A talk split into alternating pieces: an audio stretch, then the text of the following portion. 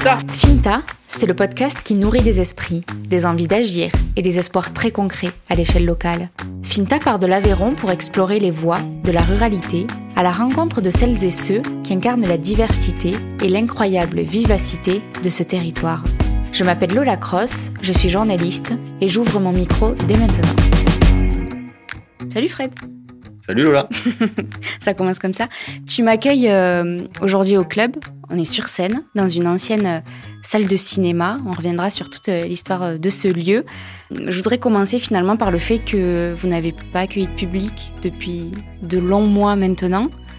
Comment tu le vis, toi, de déambuler dans ce lieu qui vit à moitié, parce que vous avez quand même des artistes en résidence qui continuent à venir, mais sans public Alors effectivement, tu sais, tu sais bien préciser que ça continue de vivre et qu'il y a des artistes qui viennent, puisque tout le monde ne le sait pas. Mais euh, on n'a jamais vraiment arrêté notre activité, euh, donc on n'a pas vraiment ressenti euh, le manque que beaucoup ont, ressenti quand ils ont fermé à 100%. Mais bon, on a fait cette salle quand même avant tout pour, pour accueillir du public, accueillir du public de tous les âges, faire des, des soirées jusqu'à pas d'heure, des afters avec les artistes et tout ça. Et ça, c'est vrai qu'on en a beaucoup parlé dans l'équipe on, a senti qu'on était à moitié. Voilà. Ah, on est content d'avoir ouvert ce lieu justement parce que si on avait été une association sans lieu, euh, comme beaucoup d'existent sur le territoire, et là on peut en parler de la JAL, des Ikabazak, etc. Euh, on a surtout pensé à ces, assauts-là tout le long. Donc on n'a pas à se plaindre, mine de rien. Ici. J'en profite que euh, tu parles de ça, c'est intéressant parce que finalement c'est le premier podcast que je fais dans le milieu de la culture avec toi. Et euh, j'ai un peu tardé à y venir parce que justement, il y a beaucoup d'assauts et savoir laquelle choisir, particulièrement dans ce milieu-là, je trouve que ça a contribué à invisibiliser les autres et j'avais pas trop envie de ça, donc euh, j'ai eu du mal à y venir. Et c'est aussi parce que vous avez ce lieu, en fait, que pour moi, c'était important de commencer euh, par vous, parce que Finta tourne autour du territoire, des racines, de tout ce qui s'ancre, et, et, ce lieu y contribue. Est-ce que tu peux me dire, toi, qu'est-ce qu'il représente pour toi, ce lieu particulièrement? Un lieu culturel qui existe depuis 1961. Donc, bon, moi, je suis né en 84, euh, longtemps après, mais on a toujours tous connu le club euh, comme un lieu culturel. Et quand on a su que le Royal, l'autre cinéma de Rodez, euh, allait fermer, être vendu pour faire des appartements, quand on a vu le Family changer et devenir un commerce, la Maison du Livre, qui est quand même un lieu culturel, mais pas de spectacle vivant, euh, en gros, on voulait vraiment, euh, tu parles de territoire, c'était ça, c'était euh, un des numéros, des numéros un de notre projet, c'était garder un lieu. On, savait que le théâtre à l'italienne, qui était apparemment très joli, qui est aujourd'hui devenu le commissariat de Rhodes, avait fermé il y a quelques années. On voyait plein de lieux disparaître et non, non, on va arrêter, il faut garder ces lieux. Et ça a fait partie de notre discours tout le long et, toi, personnellement, ah, de, t'ancrer ici, on est dans le faubourg euh, de Rodez, on y, on y, reviendra, mais vous avez vraiment eu la volonté de vous ancrer dans ce quartier aussi et de le faire vivre Et moi, ben oui, moi je voulais ouvrir un lieu à Rodez. n'était pas dirigé du tout vers le faubourg. Euh, c'était pas le quartier qui nous avait attiré, même si aujourd'hui euh, on l'a découvert et on en est très fiers. D'ailleurs, pour la petite histoire, j'y habite maintenant depuis quelques mois, depuis 3-4 mois. on voulait que le chef-lieu de ce département ait sa salle de concert euh, et la première salle de concert du département. J'avais jamais réalisé, mais ouais, on en est là. La seule aujourd'hui. Et toujours la seule. Une salle équipée avec une programmation régulière, une équipe. Certains avaient monté des projets euh, pas aboutis, donc on s'est, on s'est pris par la main et on l'a fait. L'histoire euh, du club, donc on y revient. Là, on est dans la dixième année finalement de cette histoire, puisque tu as créé l'association Rock Live en 2010. Donc c'est la douzième année. Voilà, on fait nos 12 ans. on fête nos 12 ans en avril. Et vu qu'on est attaché au département de l'Aveyron, c'est ça une petite saveur. On aime bien euh, les 12 euh, où qu'ils soient. Mais euh, la 12e année, Doc Live, tu triches Doc un Live. peu. Doc Live, bien sûr. oui, bon. Non, tu triches pas du tout. Mais en fait, Doc Live, c'est donc l'association que tu as créée initialement, avant que le club prenne vie vraiment dans ce, dans ce lieu. Mais l'association est toujours à, la, à, la, à la manœuvre. Voilà. Et Doc Live c'est Hoc, forcément, territoire, et live, puisque je suis euh, fan du live depuis plusieurs années. Et euh, voilà, donc le, mot était, le nom était tout trouvé, assez facile, donc c'est le live de notre territoire. En 2010, quand tu l'as créée, cette association, quelle ambition tu as pour elle? Parce que justement, tu n'as pas de lieu à ce moment-là, vous faites des événements euh, nomades sur, mmh. sur le territoire, essentiellement sur Rodez, de mémoire? Alors, on n'était on on pas fixé sur Rodez. On a créé le siège social à Rodez, chez mon grand-père à l'époque. Et en non, on organisait aussi sur de Caseville. On avait organisé aussi sur Rosite, Sonnet-le-Château, Rodez. Et on se disait qu'on pouvait être itinérant, aller plus loin. On avait des projets même à un moment donné sur Saint-Géniès qui n'ont pas eu lieu. Mais on n'était pas fixé à la base sur Rodez, au tout départ. Combien vous étiez? Une quinzaine. Et je sortais, moi, de, d'un emploi euh, de trois ans euh, à 12 touches à Luc Laprimob, et ça c'était un mi-temps, et l'autre mi-temps était à Figeac, chez Ulysse Productions. J'ai créé cet assaut parce que, parce que j'avais quand même une ambition d'y travailler, de créer mon poste. Absolument pas une ambition de vous un lieu, mais euh, voilà, de dynamiser, organiser des concerts, parce que pour moi, ça n'existait pas assez. Quel était le paysage culturel en 2010 en Aveyron? Alors si on parle vraiment musique actuelle, parce que culturel c'est forcément c'est hyper large et j'ai pas la compétence euh, sur tous les secteurs, tous les champs artistiques, mais si on parle musique actuelle, il y avait 12 touches, donc c'était l'assaut de Luc Laprimob dans, dans laquelle j'ai beaucoup œuvré, qui, qui était une, assaut qui vivait très bien, j'étais salarié. Il y avait, euh, il y avait Scavazac, qui, qui, manquait malheureusement de salariés, mais qui était la plus grosse assaut euh, en termes de musique actuelle de du département, voire plus.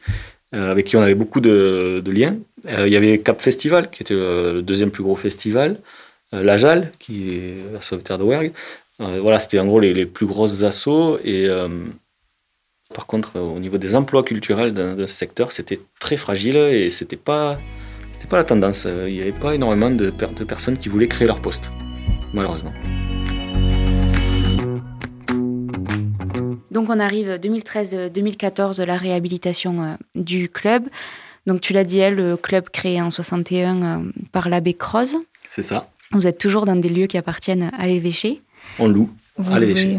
À l'évêché, euh, jusqu'en 2013, donc quand le cinéma ferme définitivement et, et toute l'activité cinéma se rabat sur le multiplex en centre-ville.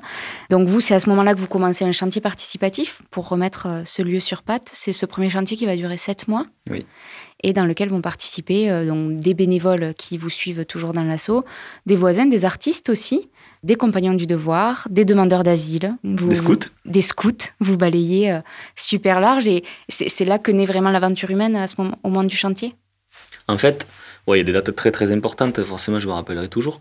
C'est la, bon, la première fois que j'ai appelé pour savoir euh, qui était propriétaire de ce lieu, qui le, est-ce que quelqu'un le louait, tout ça.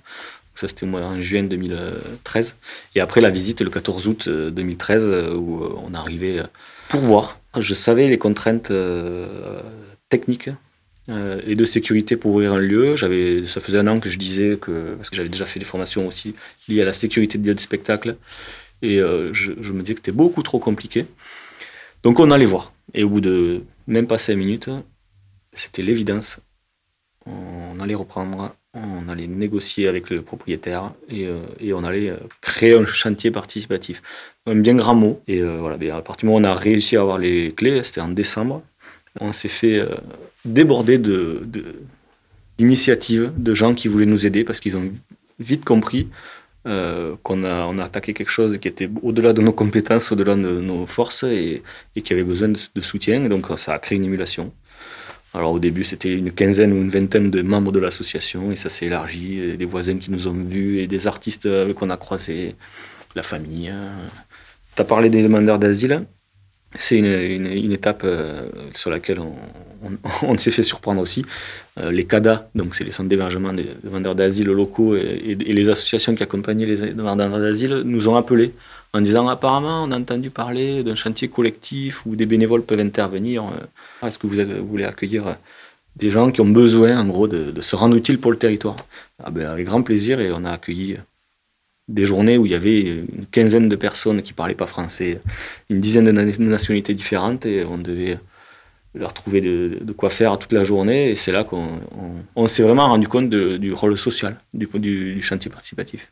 On a beaucoup appris, en fait. Euh, on a appris à des gens euh, ce qu'il fallait faire, mais on a beaucoup appris de, tout ce qui nous ont aidés aussi. Est-ce que c'est ça que permet, euh, mine de rien, une, salle de spectacle, la, rencontre aussi, tout simplement? Sans avoir de lieu avant, on ne se rendait pas compte de ça, effectivement. Quand on a eu ce lieu et une adresse, et, là, on s'est rendu compte du rôle social, ouais beaucoup plus, effectivement. Et aujourd'hui, on dit très souvent, très très très souvent qu'on est le social club. on s'appelle comme ça souvent au sein de, des bénévoles. De, on a même créé dans nos dossiers, on a, on a un, chapitre là-dessus qu'on rend aux collectivités en disant euh, toute la partie social club, en gros, c'est l'accompagnement justement des, des demandeurs d'asile en qui on fait 100% confiance. Mm. Attention. Euh, c'est l'accompagnement aussi des bénévoles euh, sur toute leur démarche. On arrive à, à, leur trouver des postes, c'est pour ceux qui sont au chômage, à leur rendre service. On a, on a des, même du matériel, des camions ici qui les aident quand ils ont déménagé. Enfin, en gros, on est sur énormément de choses qui font que, tu viens bénévole ici, tu donnes, mais tu reçois euh, beaucoup.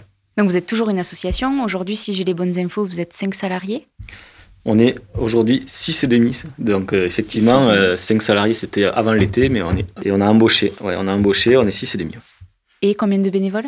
Entre 70 et 80, selon les années. On a réussi à ne pas baisser le nombre de bénévoles.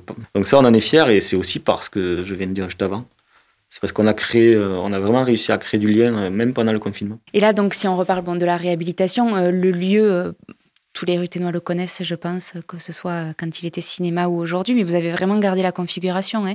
Le hall d'entrée n'a pas changé. la grande salle de concert, c'était la grande salle de projection. Vous avez conservé le petit balcon, enfin, tout est là. Il n'y a que les sièges qui manquent sur le bas de la salle. Là, on est dans une deuxième salle qui a gardé tous ses fauteuils rouges et qui sert d'auditorium. Vous avez créé dans un deuxième chantier participatif euh, le studio de création. La, salle de création qui comprend un studio d'enregistrement. Ok, donc sur ça, vous accueillez vraiment euh, de nombreux artistes toute l'année. Vous contribuez aussi à faire émerger des artistes locaux. Vous avez un peu ce rôle d'incubation oui. qui est venu au fil du temps ou qui était vraiment dans le projet initial? Quand on a ouvert en 2014, on a écrit sur notre logo salle de concert et pôle de création. Pôle de création, on avait ça en tête forcément. On savait qu'on voulait accueillir des groupes en résidence oui, mais par contre, on ne se rendait pas compte euh, des besoins, autant de besoins. Et quand on a ouvert, on a été assez rapidement submergé de demandes d'artistes. Alors, des fois, c'était euh, locaux, euh, départementaux, régionaux et voire plus. Et donc, pendant deux ans, on n'a fonctionné qu'avec la salle de concert. Et effectivement, entre les concerts et les résidences, l'agenda s'est rempli. On n'arrivait plus à répondre à toutes les demandes. Donc, on a lancé deux ans plus tard le chantier de la troisième salle, qui était la plus grande, la salle avec les sièges bleus, pour ceux qui s'en rappellent. Et donc, on, est, on a décidé de répondre aux demandes et de faire une salle dédiée à la création, aux artistes en résidence euh, et s'ouvrir, puisqu'on a fait un plateau plus grand qui pouvait accueillir des artistes de musique, mais aussi théâtre, danse et cirque, selon, euh, selon les besoins. Et euh, donc, ça, c'était un chantier qui a duré plus d'un an, beaucoup plus complexe que le premier, puisque en créant le studio à l'étage, on a créé une mezzanine qui fait quasiment 100 mètres carrés. Tout devait être euh, phonique, acoustique. donc là, là c'est là où on a vraiment beaucoup plus appris. Encore. Est-ce que tu dirais que là, il est complet, le lieu? Vous avez exploité chaque mètre carré. Qu'est-ce qui reste à faire? Alors, le lieu, il est presque complet, oui. On a presque tout exploité. D'ailleurs, on vient d'ouvrir euh, notre jardin euh, à l'arrière, où on a mis des serres, on va y mettre un poulailler, etc. Ça, c'est pour qu'on donne tout ce qu'on fait aux artistes on fait à manger à tous les artistes qui viennent en concert, ça sera local, encore plus. Mais, euh, mais par contre, on n'a pas fini. Voilà. On est en développement et euh, on n'a pas fini d'exploiter euh, cette salle dans laquelle on est, l'auditorium. elle est utilisée, mais pas encore assez.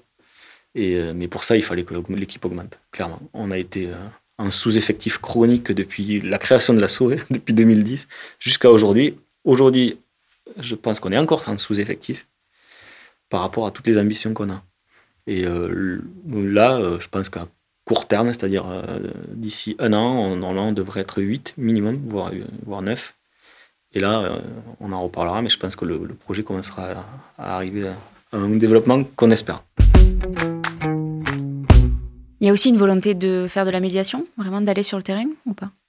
Oui, alors, la médiation, il y a plusieurs choses, mais euh, on fait des actions culturelles pour aller chercher d'autres publics qui ne viennent pas vraiment au club.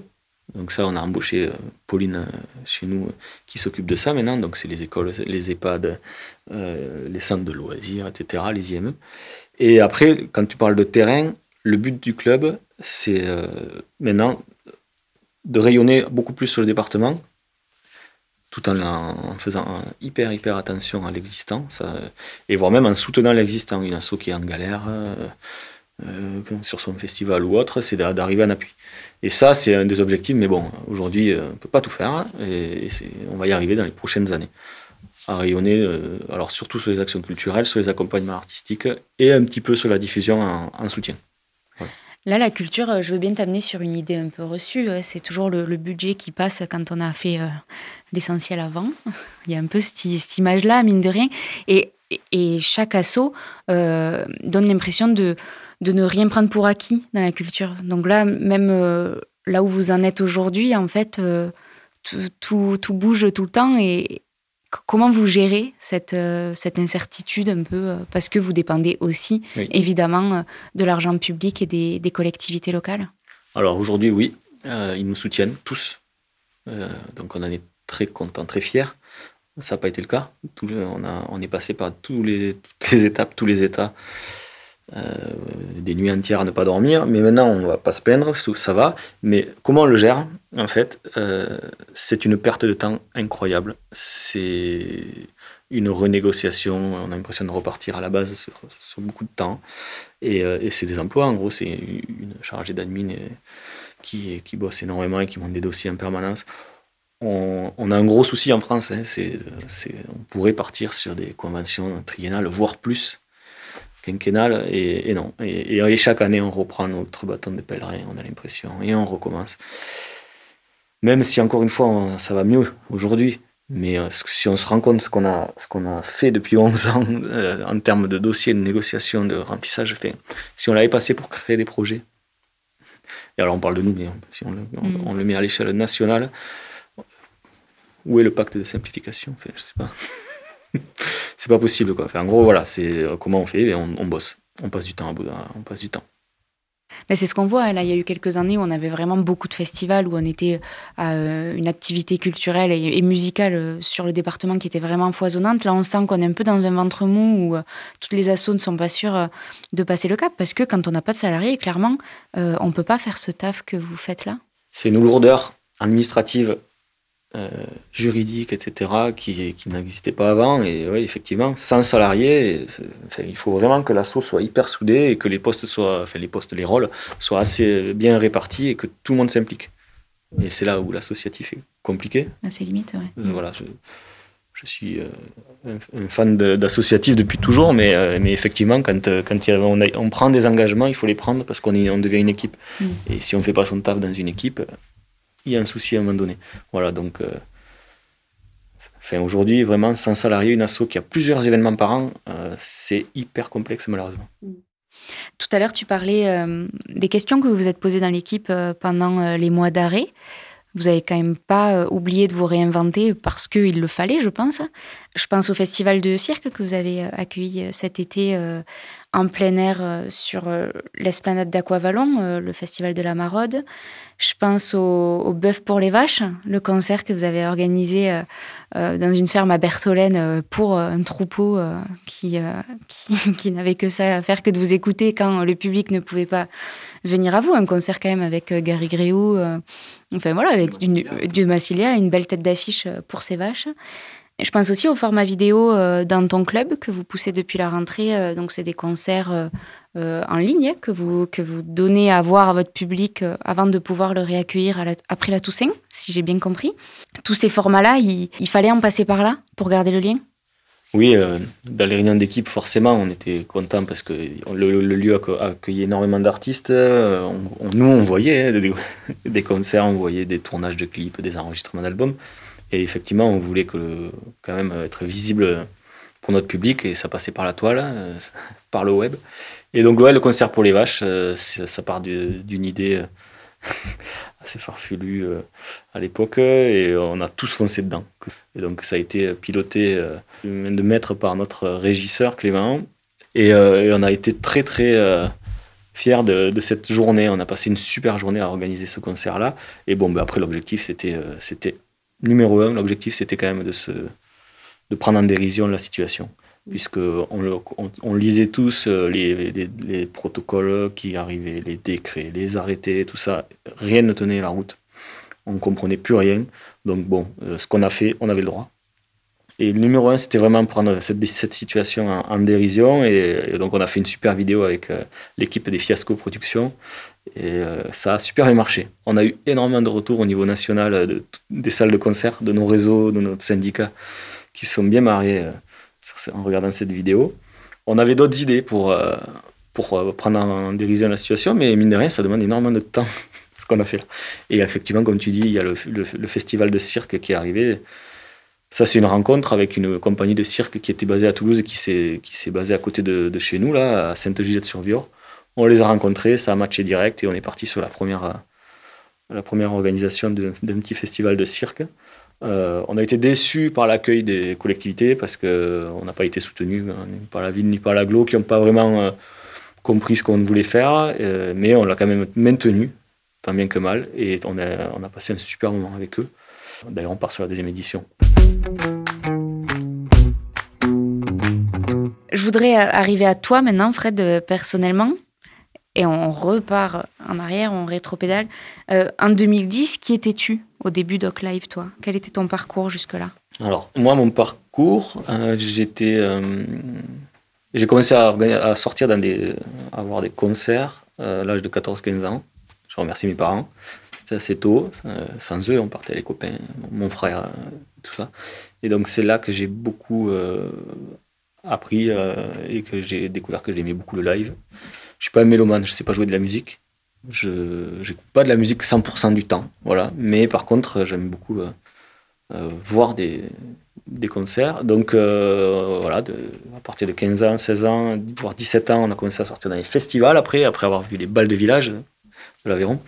Et, et après, assez rapidement, je me suis dit que j'aimerais bien travailler dans ce secteur-là. Et à partir du moment où je suis, on commence à choisir un peu plus nos études, je suis parti dans le culturel, notamment en licence pro. Et euh, j'ai commencé à être bénévole dès l'âge de 19 ans dans des festivals.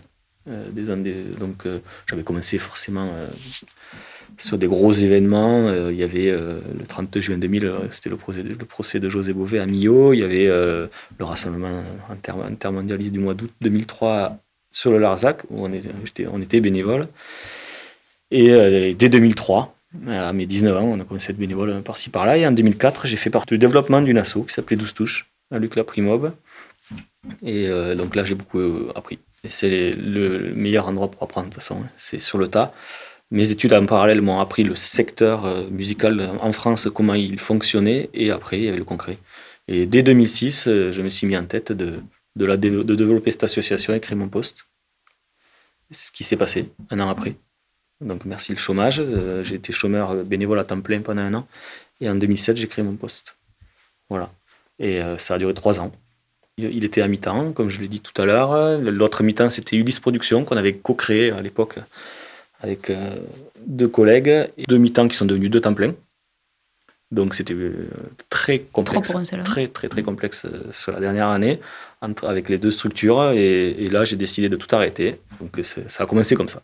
Est-ce que tu t'es senti euh, déjà à l'étroit en Aveyron en termes d'offres culturelles musicales? Oui. Quand, euh, quand on, était bien avant de créer cette association en 2010, euh, entre 2005 et 2010, quand le Bikini a réouvert notamment, après l'explosion de ZF, ça doit être vers les 2007 je crois, on était tous les week-ends à Toulouse. Tous les week-ends, on partait voir des concerts au Bikini, ou des fois, c'était dans d'autres villes ou, dans des festivals.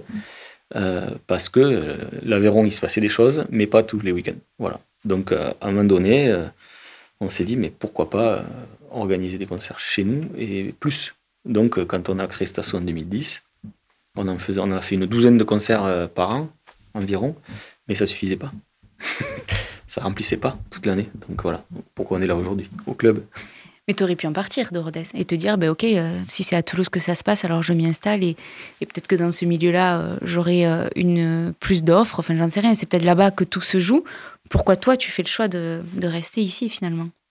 C'est une très bonne question qu'on m'a rarement posée. Et ce que tu dis, même quand je faisais mes études, c'était une licence pro entre Châteauroux et Bourges, à Issoudun les profs, nos profs, euh, disaient tous que de toute façon, si on voulait bosser dans ce secteur, il fallait parler anglais et que ça se passerait à euh, Berlin, euh, Londres ou Paris.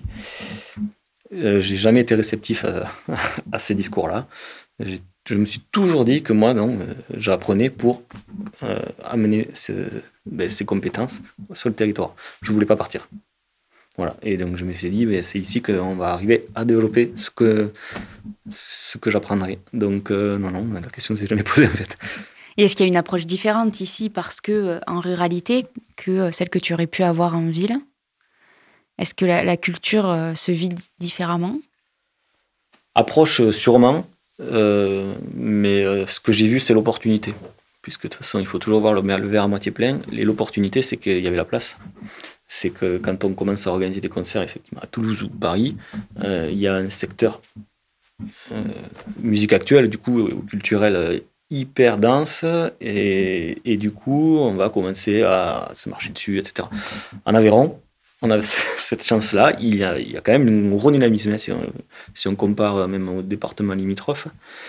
Mais il y avait encore la place. Voilà, donc, euh, donc on a creusé notre trou, euh, tout simplement. On l'a vu, voilà, pour comme une opportunité, une chance de, développer ici. Contre, on a essuyé les plâtres. et oui, comme euh, tout défricheur, vous êtes passé les premiers, quoi. Ah ben, quand on arrive et qu'on dit qu'on est une asso culturelle et qu'on est salarié d'une asso culturelle, au départ, ça, ça va pas ensemble. Voilà. Et tu fais quoi à côté? Souvent, on m'a beaucoup posé cette question. Ah, ah tu bosses euh, pour cet asso? Ou même encore, euh, il n'y a pas si longtemps, hein. ah, tu bosses au club et tu fais quoi à côté? Mais non, en fait, ce sont des métiers. Et, euh, et voilà. Et j'invite tout le monde à venir passer un stage d'une semaine ici pour comprendre effectivement que c'est hyper, hyper dense. Voir tout ce que ça recoupe, ouais, on, connaît mal finalement. Ce que je voudrais préciser, c'est c'est qu'il faut, c'est le collectif. C'est que, euh, en gros, euh, on a parlé de moi, j'aime pas trop parler de moi, mais euh, quand je suis arrivé là, en gros, c'est de l'intelligence collective. C'est quand on attaque quelque chose, un projet qui nous semble, nous, important ou intéressant, qu'on arrive à convaincre une ou deux personnes autour de nous, ça, crée, ça fait boule de neige. Et là, on se retrouve à plusieurs, à plein.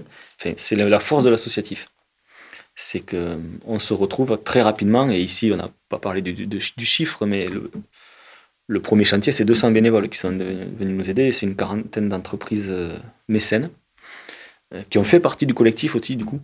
Il y avait des bénévoles, on parlé des scouts, des demandeurs d'asile, des, compagnons du devoir ou autres, mais il y avait des entrepreneurs, des grosses entreprises locales ou même euh, l'artisan du coin. Et tous ensemble, on, a, créé un collectif euh, je pourrais jamais assez remercier tous les gens qui ont participé. Des fois, c'est une heure, ou des fois, il y en a qui ont passé euh, trois ans à fond. Pour ça, il faut, vraiment arriver à partager même les décisions. Il faut arriver à créer des moments où on décide ensemble.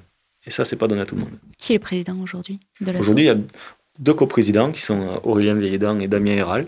On a neuf membres dans le conseil d'administration. On fait des réunions très régulièrement. Euh, si on comprend les salariés, maintenant, on est, on est entre 15 et 16 maintenant sur toutes nos, nos réunions décisionnaires et on garde euh, ces, décisions collégiales. alors, ça ne veut pas dire consensus euh, à 100%, on discute beaucoup et à la fin, on arrive à un compromis, mais on partage tout. Et c'est ce qui fait que le projet est beaucoup plus fort. Si c'est une entreprise et une seule personne qui décide, on va beaucoup, beaucoup moins loin. Et ça, c'est important. Euh, alors, ça peut être, ça peut paraître frustrant au départ parce que vous êtes salarié, vous êtes les mains dans le cambouis et si le bureau n'est pas en phase, euh, ça peut être euh, limitant pour votre action. Il y a eu des moments, tout n'a pas été rose. En bientôt 12 ans d'assaut, tout n'a pas été rose. Il y a des, des, gros blocages, des moments de chaos même ici pendant un an. Mais à l'arrivée, si on garde à peu près la, même ligne, le même état d'esprit et qu'on arrive à, à passer du temps à, discuter avec l'ensemble des membres du CA et de l'équipe, on arrive toujours à, avancer dans le bon sens. Quoi. On ne prend pas tout le temps les décisions que moi, personnellement, je voudrais en tant que directeur. Mais tu me permets d'expliquer encore une fois en fait Finta parce que moi je suis obligée d'avoir une personne face au micro et il y a beaucoup de personnes qui me le refusent en disant non parce que moi qui suis moi dans le collectif pour parler. Alors évidemment, je peux pas avoir 19 personnes euh, autour du micro à chaque épisode et j'ai aussi envie d'avoir l'expérience d'une personne qui incarne un projet. Euh, c'est pas du tout pour euh, cacher tous les autres, donc c'est intéressant que tu me le dises. Et tu m'amènes euh, assez naturellement finalement vers la dernière question de Finta qui est toujours la même, qui touche aux convictions. Si tu devais me dire en quoi est-ce que tu crois, toi? Quand on fait visiter à des, écoles, ah, dans le club, on explique forcément tout ce qu'on fait, les métiers, etc. Et on arrive toujours aux valeurs et à l'engagement associatif. Toujours. J'adore expliquer, même à des gamins de 4-5 ans, euh, leur demander euh, tes parents dans ton village, ils font partie du comité des fêtes ou du foot ou de, l'organisation des. En gros, c'est ce qui fait qu'on arrive à s'épanouir sur un territoire. Euh, n'importe quel secteur associatif, n'importe quel assaut. Et j'aimerais, c'est pas ta question, mais je le dis, j'aimerais qu'on arrive à, à comprendre que l'engagement sur un territoire et les forces vives du territoire, alors ça peut être aussi les entrepreneurs, les entreprises, euh, les assos euh, travaillent de main dans la main avec euh, les décideurs et les élus et les, techniciens des collectivités. On est trop souvent en train de se dire qu'on n'est pas on n'avance pas dans le, même, sens, on ne veut pas les mêmes choses. Mais en fait, je leur, les collectivités, je leur, je dis souvent, depuis plusieurs années, je dis qu'en fait, on est de la même équipe et qu'on veut la même chose. C'est juste qu'on n'est pas à la même place. Mais si on avançait tous ensemble et s'ils faisaient confiance et que nous on leur faisait confiance, parce que ça va dans les deux sens, je ne jette pas la pierre à tout le monde, c'est incroyable tout ce qu'on pourrait faire sur notre territoire, village, ville, département. Il y a un exemple, tu l'as reçu, c'est Hervieux. J'ai eu l'impression qu'ils ont, ils ont eu à un moment donné cet alignement de planètes où les élus les, les, entrepreneurs et, les, ceux qui sont engagés au niveau associatif sont, euh, sont tous allés dans le même sens. Et Ardieu est ce qu'il est aujourd'hui, un des exemples au niveau national. Quand on rencontre des gens, euh, nous, dans les collectivités, on, des fois, on nous, on nous fait comprendre qu'on est concurrent. Et ça, je ne comprenais jamais. Concurrent d'eux bon, ben, Entre assos ou avec la collectivité? Alors, des fois, ils arrivent à nous faire comprendre qu'on est du concurrent parce qu'on est entre assos, qui font à peu près les mêmes choses, et après entre collectivités, et des fois c'est service de la collectivité, donc le service culturel par exemple, et l'assaut. Mm. Alors que on est tous dans le même, on est tous, euh, on est tous sur ce territoire pour vrai, et on est tous fans de notre territoire, moi le premier. Bossons ensemble, faisons-nous confiance, surtout dans les départements ruraux comme ici. Tu faisais référence à Arvieux, euh, donc c'était dans l'épisode 3 que Vincent Benoît raconte ce projet-là dans Finta. Merci beaucoup Fred Merci Lola. Merci de ton accueil et, bonne route alors pour les prochains projets du club. Et bonne route pour Fint. Finto. Merci. Merci beaucoup. Merci. Merci. Vous êtes arrivés au bout de ce nouvel épisode de la saison 2 de Finta. S'il vous a plu, parlez-en autour de vous, partagez-le à vos amis. C'est le meilleur soutien que vous puissiez apporter à Finta pour qu'il continue son chemin. Retrouvez Finta sur Instagram, sur Facebook ou sur LinkedIn pour ne rien rater des nouveaux épisodes et de leurs coulisses. Et si vous voulez recevoir chaque nouvel épisode directement dans votre boîte mail, vous pouvez vous abonner à la newsletter de Finta. On se retrouve dans 15 jours. D'ici là, gardez l'œil ouvert, soyez curieux.